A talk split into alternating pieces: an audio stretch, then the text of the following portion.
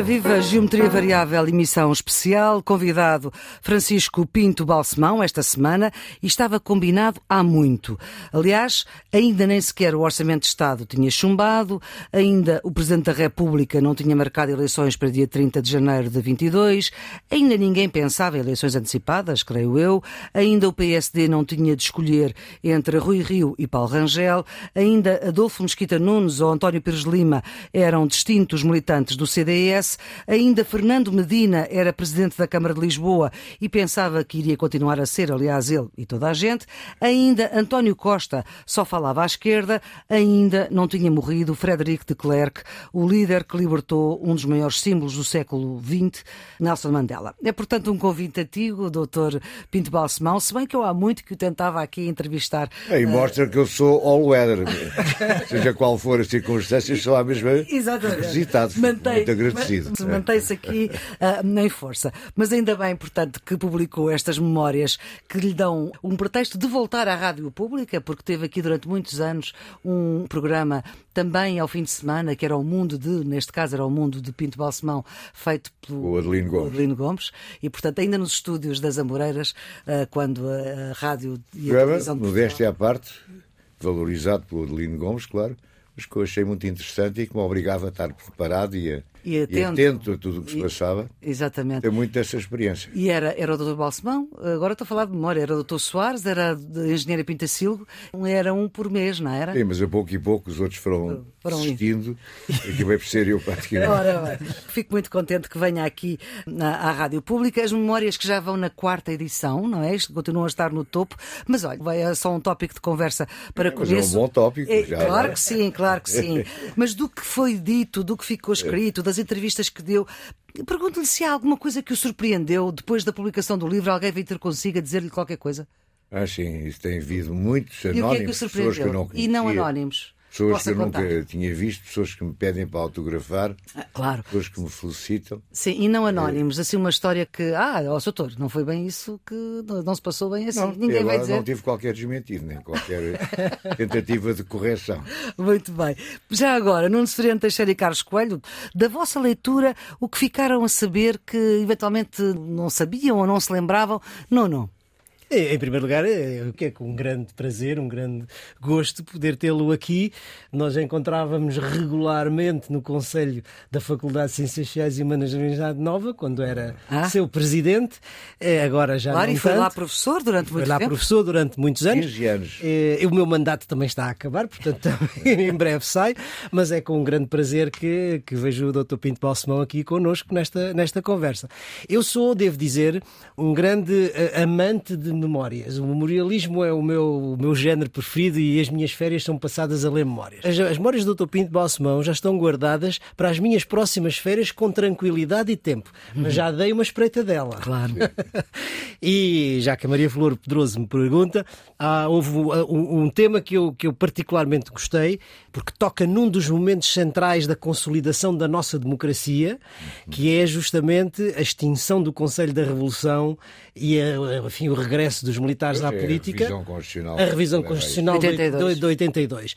E como aí, digamos, as informações que traz da relação que tinha com, na na altura com o Dr. Mário Soares, como diz, e como essa relação em matéria de defesa se prolonga praticamente até aos dias de hoje, porque, enfim, ainda, ainda há pouco tempo, na última reforma, o PS e o PSD estiveram do mesmo lado para fazer a reforma da defesa. Mas é uma coisa que vem dos tempos da própria revisão constitucional de 82 e, e dessa fase. E eu gostei muito de ler essa, essa fase. Foi, foi realmente uma fase importante, na medida em que a Constituição que nós tínhamos é uma Constituição que resultou de uma revolução e que foi um acordo entre vários intervenientes e vários detentores do poder. Depois, para caminharmos para a Europa, tinha de ser uma Constituição Diferente. diferente, não é? Não podíamos ter, por exemplo, o Conselho da Revolução como órgão de soberania e como Tribunal Constitucional. Não- Exatamente, Isso- Carlos. Alguma surpresa foi naquelas mil páginas? Não, surpresa não, eu ainda vou a meio. Eh, isso não me impediu quando eh, o Dr. Balsemão publicou que eu recomendasse aqui nessa semana verdade. o livro das memórias como uma, como uma sugestão de fim de semana. O livro é, é, é demasiado grande e demasiado profundo para ser consumido apenas num fim de semana. Sim. Hum, eh, eu acho que todos devemos uma palavra de agradecimento ao Dr. Balsemão. Infelizmente, em Portugal não é muito comum ver figuras públicas que dediquem tempo a fazer as suas memórias e que o façam com, com o rigor e com a seriedade com que o Dr. Balsemão emprestou a, esta, a estas suas memórias. E que o acervo documental. não, o acervo documental é fantástico uhum. e a uhum. quantidade de, de, informação é notável. E eu devo uma referência de simpatia, porque a determinada altura o Dr. Balsemão fala na Universidade de Verão. Ele foi nosso convidado uma vez, foi convidado outra vez, mas não pôde aceitar e faz referência a isso. Propósito... Isso é o senhor reitor da e esse propósito E é o Carlos Coelho. Como... E esse propósito faz-me umas referências muito simpáticas é. que eu atribuo à amizade, mas que, que me deixaram muito embevecido.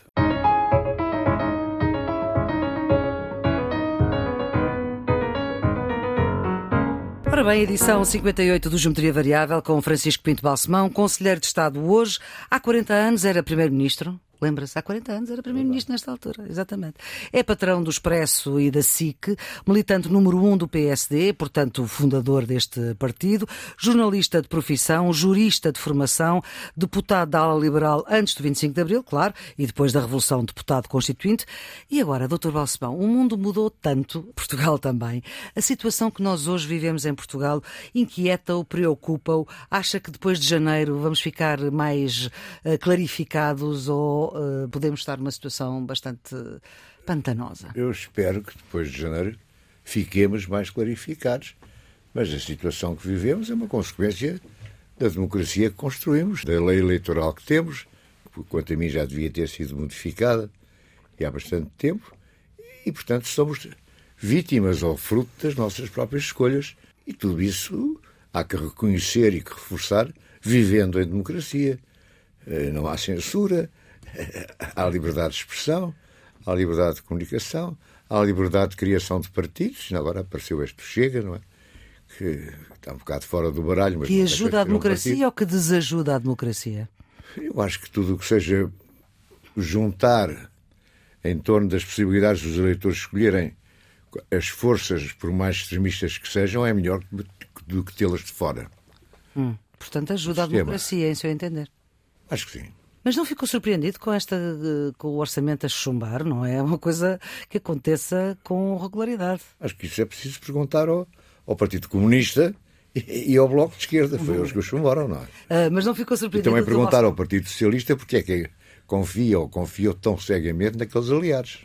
Não havia outra possibilidade? Se calhar havia. Qual é que era essa que possibilidade? Era, era conseguir o apoio, com outro orçamento, provavelmente, de outras forças estão representadas no Parlamento, nomeadamente o PSD, como é evidente. Carlos, acha que o PSD tinha possibilidades de, com outro orçamento, ter tido outra atitude que não fosse chumbar o orçamento? Bem, neste, nesta conjuntura de, de, conflito interno, acho uh, improvável, e dissemos isso, aliás, isso aqui no, no Geometria Variável.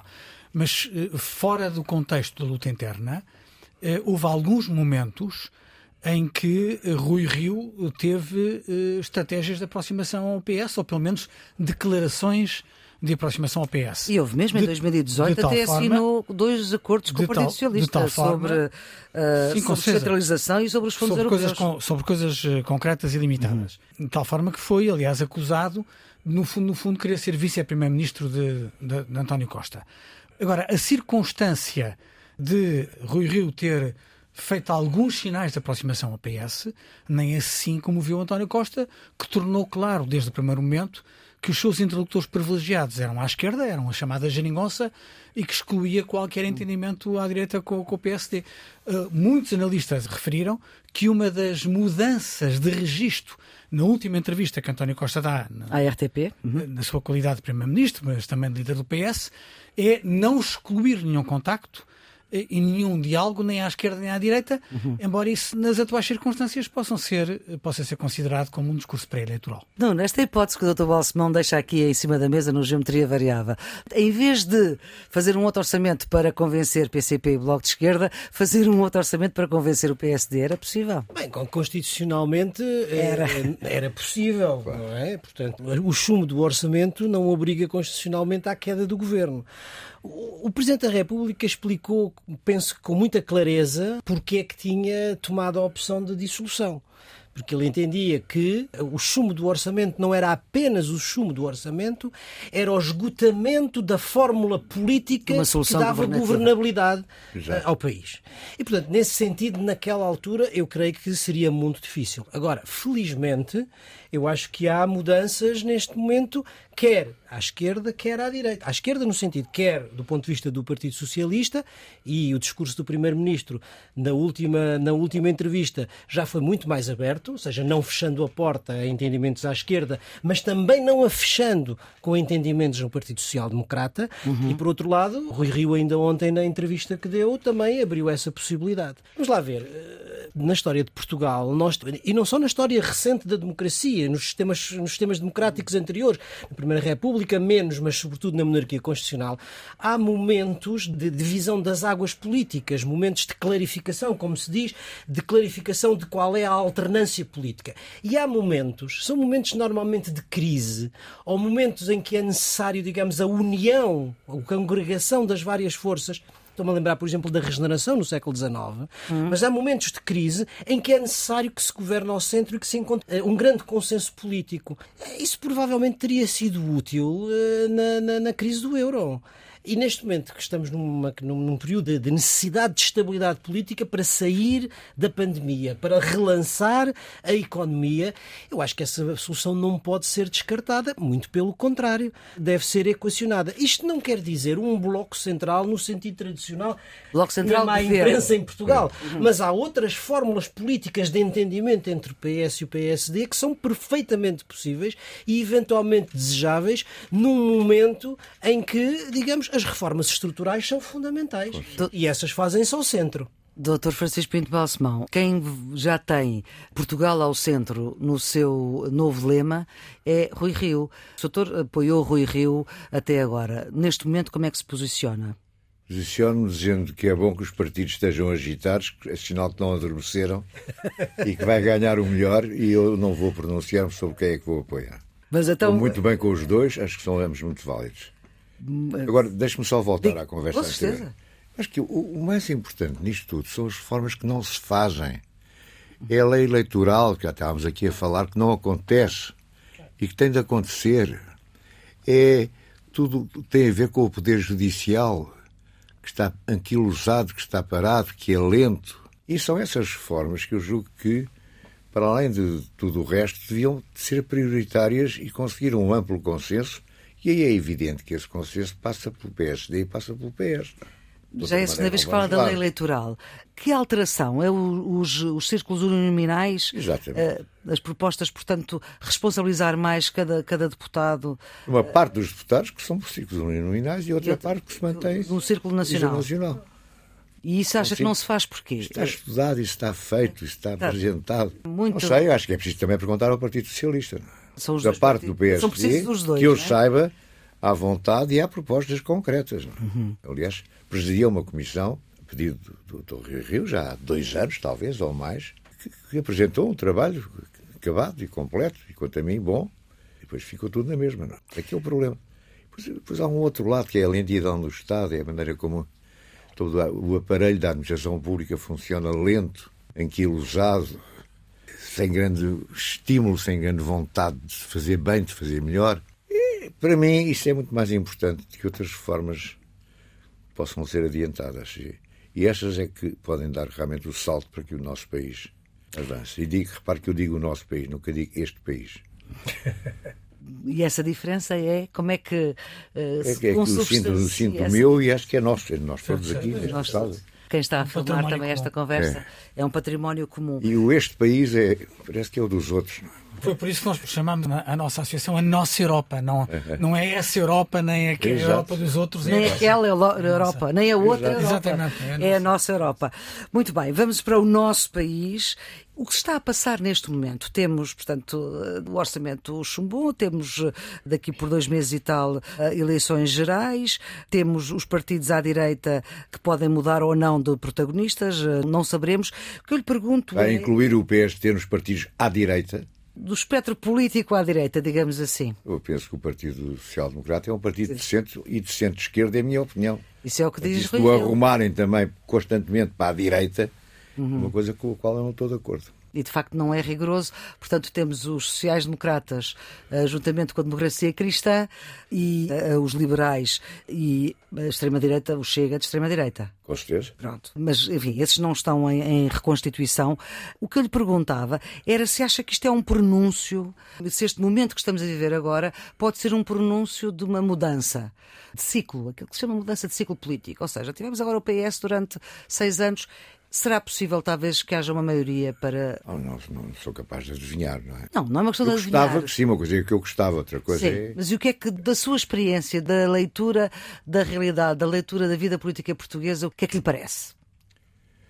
Acho que podem estar reunidas as condições para que as pessoas queiram optar por outros caminhos, desde que esses caminhos sejam claramente apontados durante a campanha eleitoral. E agora vou voltar a citá-lo. E ainda há pouco o Sr. Torres citou a si próprio, o Dr. Francisco Balsemão, uh, os partidos que adormecem não duram muito tempo. Sim. O PSD adormeceu e acordou agora, foi? Ah, o PSD é o oposto, está sempre acordado. Não se esqueça que no tempo do Dr. Sá Carneiro, metade do grupo parlamentar saiu do partido, não é? E era o Dr. Sá Carneiro. Portanto, Aí estava acordadíssimo, não é? Não vale a pena. Aí estava acordadíssimo. E o meu Mas... amigo Carlos Coelho acompanhou a boa parte de tudo isso eu também. E quando eu fui líder do partido, também sei bem o que passei, o que tentaram fazer, a luta que houve e as lutas que ganhei também. Não. É? Mas então porquê é que falou destes partidos que adormecem? Em quem é que estava a pensar?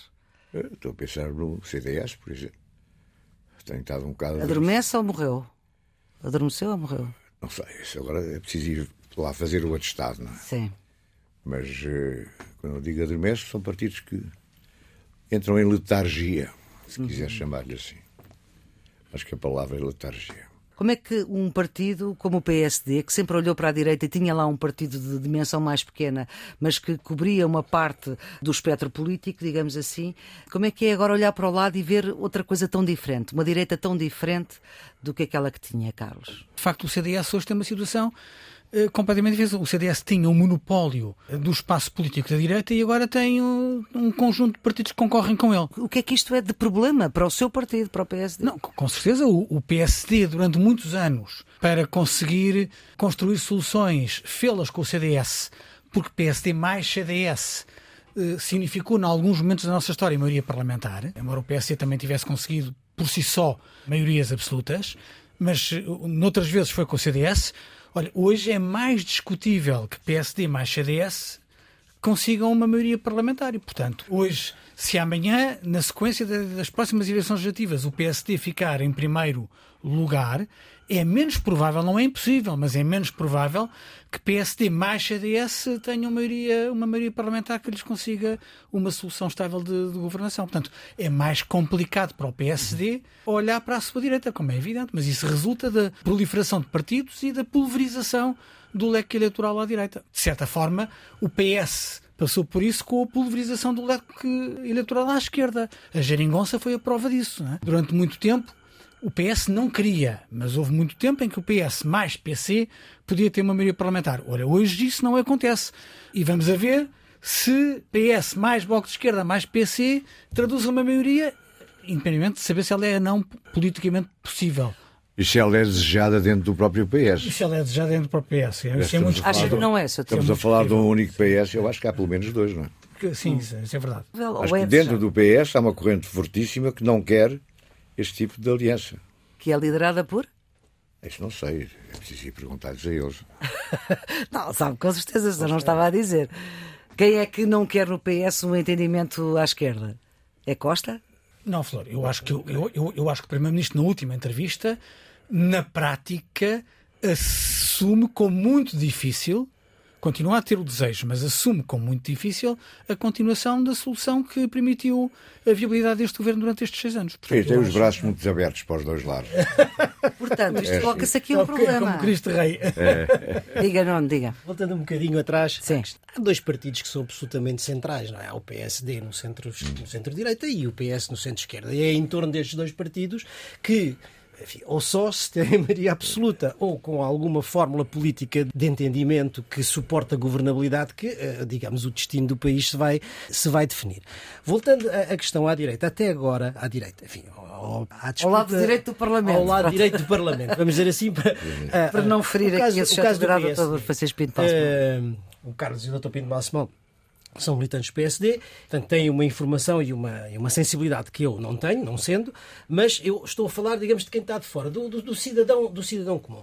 Até agora, a disputa interna do PSD foi sobretudo processual, ou seja, aquilo que aparece para fora é que é processual, é adia-se as, as, diretas ou atrasa-se as diretas, votam os militantes que pagaram ou os uhum. militantes que não pagaram, há, há, debates ou não há debates. Isso é algo Doutor, que... tem as fotos em dia, imagino. Completamente. Com certeza, claro. Isso, isso e tem é aqui algo... o cartão, se quiser também. Não. É o número um, não é? É o número um. É verdade. Sim. Eu ia dizer, isso, isso, é uma coisa que obviamente tem importância para os dirigentes políticos e para os militantes, mas para o cidadão comum não tem muito interesse. Agora, tem muito interesse para o cidadão o debate político e ideológico dentro do Partido Social Democrata. Porque não é indiferente, como o Dr. Pinto Balso um bocadinho estava a dizer. Mas esse não vai existir. Não, não, mas é que é importante que, é importante que exista, porque é importante perceber se o partido vai num sentido mais uh, centrista, mais social-democrata, ou num, num, num sentido mais liberal, mais, mais à direita. E é preciso sobretudo, perceber, isso é, acho que é muito importante para os portugueses, perceber se, qual é a política de alianças. Se, no caso à direita, não se vamos supor, a hipótese de algum entendimento com o Chega está absolutamente posta de parte, e se isso é assim, ou, ou não.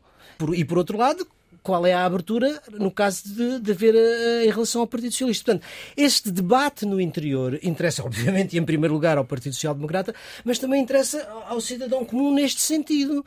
Soutor, este debate não se vai fazer dentro do, do seu partido, porque um dos eh, candidatos à liderança e atual líder não, não quer fazer debates internos. Ou acha que este debate vai acontecer na mesma e os militantes do PSD, quando decidirem por Rio ou por Rangel, sabem o que é que cada um quer? Eu gostava que este debate acontecesse e que não se perdesse tempo só em formalidades.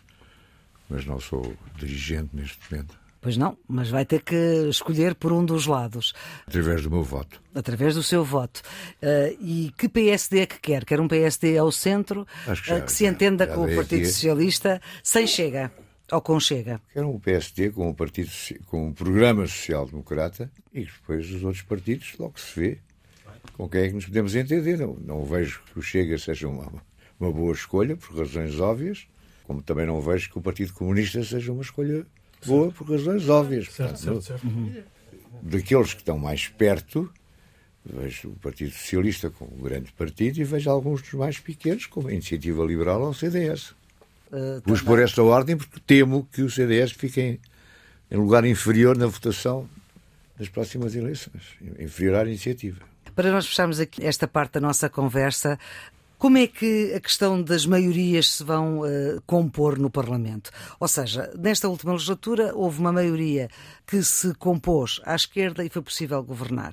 Hoje parece que voltou uh, ao anterior arco da governação, ou pelo menos haver mais dificuldade, como acabamos de ver pelas vossas uh, intervenções, a haver mais dificuldade que essas maiorias se façam. Voltando ao princípio da nossa conversa, e se não sair uma solução clara de 30 de janeiro de 22? Carlos. A democracia tem horror ao vazio e as instituições uh, funcionam na lógica de encontrar soluções. Portanto, nós podemos definir todos os cenários possíveis e imaginários para as próximas eleições. Eu acho que o PS está claramente a tentar uma maioria absoluta. Acho que os parceiros à esquerda que podem ficar mais penalizados nessas eleições designadamente o Bloco de Esquerda e o PCP, estão uh, assustadíssimos com essa possibilidade, porque a sua capacidade de influência, a sua capacidade de influência fica, fica completamente derrotada. Ninguém sabe qual, qual, é a evolução que pode ter o PSD e qual é o fator de surpresa com que o PSD pode chegar às eleições. Ninguém hoje está em condições de saber se o PSD pode disputar ou não as eleições com, com sucesso, isto é, com capacidade de estar em primeiro lugar. Eu diria, um bocado na linha daquilo que refletíamos a semana passada, que acho improvável que um partido sozinho tenha maioria absoluta. Seja ele o Partido Socialista, uhum. seja ele o PST. Acho improvável. Pode acontecer, não é impossível, mas acho improvável. Olha, sendo improvável, ou partindo desse princípio, é evidente que tem de haver uma solução parlamentar. Tem de haver uma solução que dê estabilidade ao governo, sob pena do Presidente da República ter de interpretar os resultados e, nos termos da Constituição, quando a Constituição o permitir, isto é, passado seis meses, tornar a convocar novas eleições. Eu acho que isso era indesejável para todos nós. Era um, um cenário que aconteceu em Espanha aqui há uns anos atrás e que é claramente, claramente indesejável. Agora, voltando à, à, à questão. Portanto, de um lado à, à, direita do Parlamento, do lado à esquerda. Outro dia, na sua entrevista, o Primeiro-Ministro, olhando para as. Para as Ele para é maçaneta, não é fechadura? Sim, exatamente. Olhando para, para, para, as eleições que tem à frente, portanto, não pode deixar de ser assim. Mas eu acho que uh, teve um discurso com responsabilidade política, com algum sentido de Estado, ou seja, colocando o Partido Socialista uh, no centro claro, ocupando o centro do espectro político, como um partido uhum. externeira, responsabilizando. E eu acho que isso ele explicou muitíssimo bem.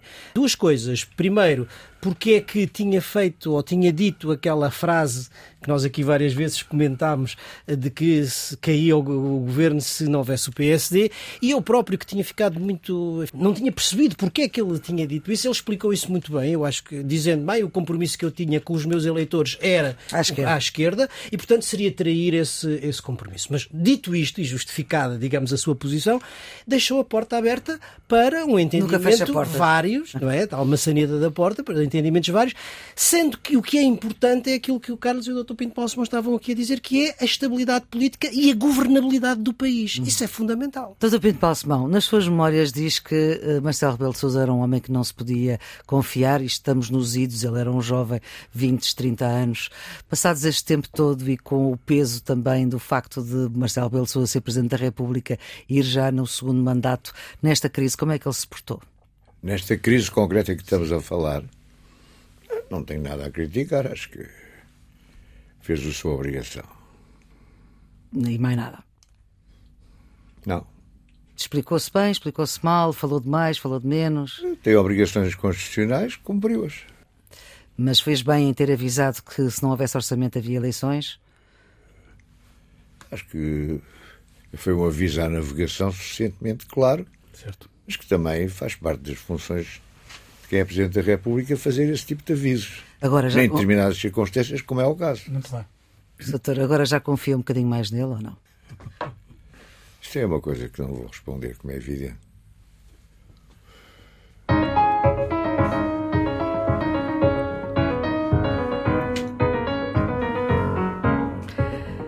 Geometria Variável, edição especial, edição número 58, com Francisco Pinto Balsemão. O tema internacional foi escolhido por Pinto Balsemão, o nosso convidado desta edição. E depois de Glasgow, o que vem a seguir, esta semana, na 26ª Conferência das Nações Unidas para tratar do clima, acenderam-se todos os sinais vermelhos, todos os alertas. Obama, o antigo presidente americano, lembrou que é preciso pressão para que os políticos tenham uma ação forte. António Guterres, o secretário-geral das Nações Unidas, diz que já estamos para lá do limite. Doutor Balsemão, o que é que nós podemos esperar uh, destes líderes mundiais num mundo que dialoga pouco e, sobretudo, numa questão em que as fronteiras não, não vale a pena pensar nelas, porque o mundo também é nosso, tal como Portugal? Eu acho que, felizmente, que há este tipo de reuniões, há sempre algum progresso, mas não há acordos definitivos. Uhum. Não é por aí que lá chegamos a China está fora, de certa maneira, Sim. não é?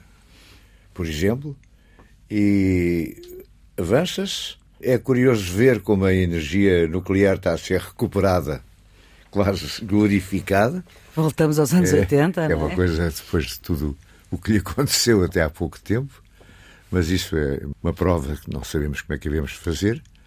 E é muito difícil saber, mesmo que haja um acordo sobre a redução tudo que seja tóxico, etc., quem é que vai obrigar a que esse acordo seja cumprido?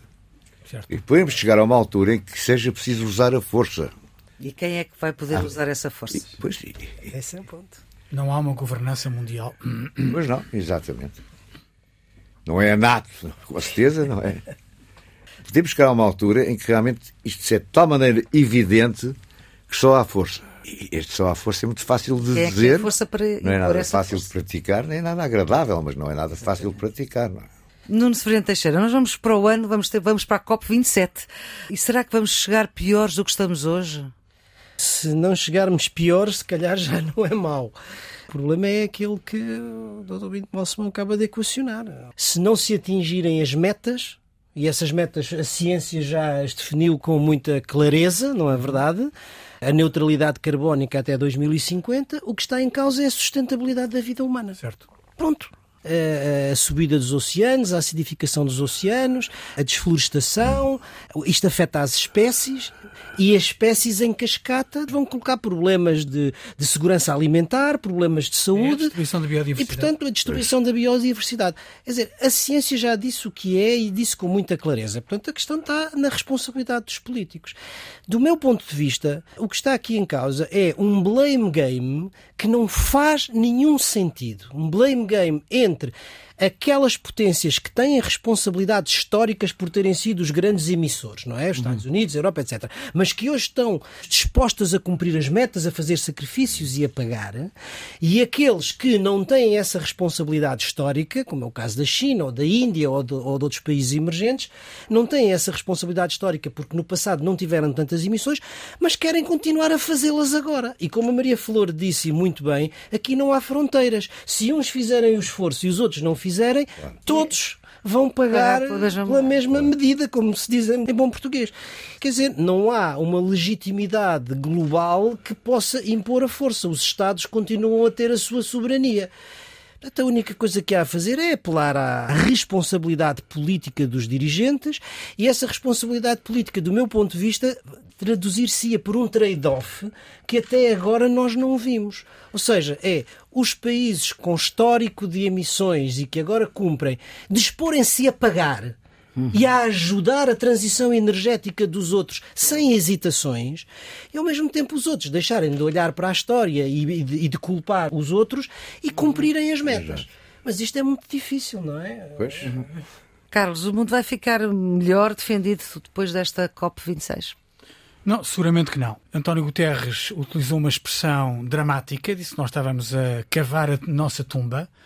A declaração do Obama é uma declaração de descrédito na COP, quando ele diz apelo aos jovens para que continuem zangados. Exato. É, é. apelar à ação cívica é, relativamente. Na vida política portuguesa seria um sobressalto cívico. Sim, sim, um sobressalto cívico. A sobressalto. O ministro uh, português do Ambiente recordou que no melhor dos cenários da COP, no melhor dos cenários, estamos a falar de uma subida de 2 graus portanto, que não cumpre os acordos de Paris. É uma brutalidade. É uma brutalidade. É uma brutalidade. A Climate Action Tracker fala em 2.4, hum. o que será fatal para mais de mil milhões de pessoas. É disto que estamos a falar no planeta. Há um conjunto de acordos assinados que só valem o valor da assinatura, isto é, não há nenhuma garantia, como o Dr. Balsemão dizia há pouco, de que aquilo seja, eh, seja concretizado e não há nenhuma força internacional que obrigue os Estados a cumprir aquilo que assinaram. Houve um acordo que juntou 24 países e algumas marcas de automóveis para banir os carros movidos a energias fósseis até 2040 mas grandes marcas como a Toyota, a Volkswagen e países como os Estados Unidos, a China, a Alemanha, a Alemanha. mas também Portugal, mas também Portugal, ficaram de fora. Nós estamos perante um conjunto de fenómenos que não dão tranquilidade. Mesmo a última declaração, passado 30 reuniões, foi assinado um acordo bilateral entre os Estados Unidos e a China. A China, que estava a portar mal, quis aparecer melhor na fotografia e acabou por fazer um acordo bilateral com os Estados Unidos. Vale apenas o valor da declaração. Isto é, não há nenhuma garantia de que aquilo seja para cumprir. E, portanto, você perguntava há bocado ao Nuno se nós na COP27 eh, estaríamos eh, melhor ou pior. Eu acho que estamos pior porque não há nenhuma garantia séria de que esta COP26 26 se materialize em coisas concretas. Como dissemos a semana passada, a única declaração que tem hipóteses de ter alguma concretização é a do metano, uhum. e mesmo essa vale o que vale. Vamos ver se os países aderem na execução àquilo que assinaram. Uhum. Portanto, eh, eu estou muito cético relativamente eh, ao futuro desta, desta COP, e o próprio presidente da Cimeira declarou ontem que está muito preocupado com a falta de progresso nas negociações e, portanto, na prática faz uma declaração quase de impotência porque diz que os Estados não estão a avançar a sério. Tem nada a acrescentar. É, isto é urgente. Pois é. Certo. É urgente, porque Sim. os cientistas já. Isso é para ontem. já- É para ontem, exatamente. Os cientistas É para já ontem. mostraram que durante esta década que vem aí, portanto, de, de agora até o final, ainda é possível fazer uma transição energética relativamente Uhum. possível ou suave. A partir da década de 30. Se ainda for possível, e eles não sabem se o é, fazer essa transição energética a tempo, ela será altamente disruptiva para as economias Uhum. e para as sociedades. Portanto, isto é, é para ontem, como estava a dizer, não é?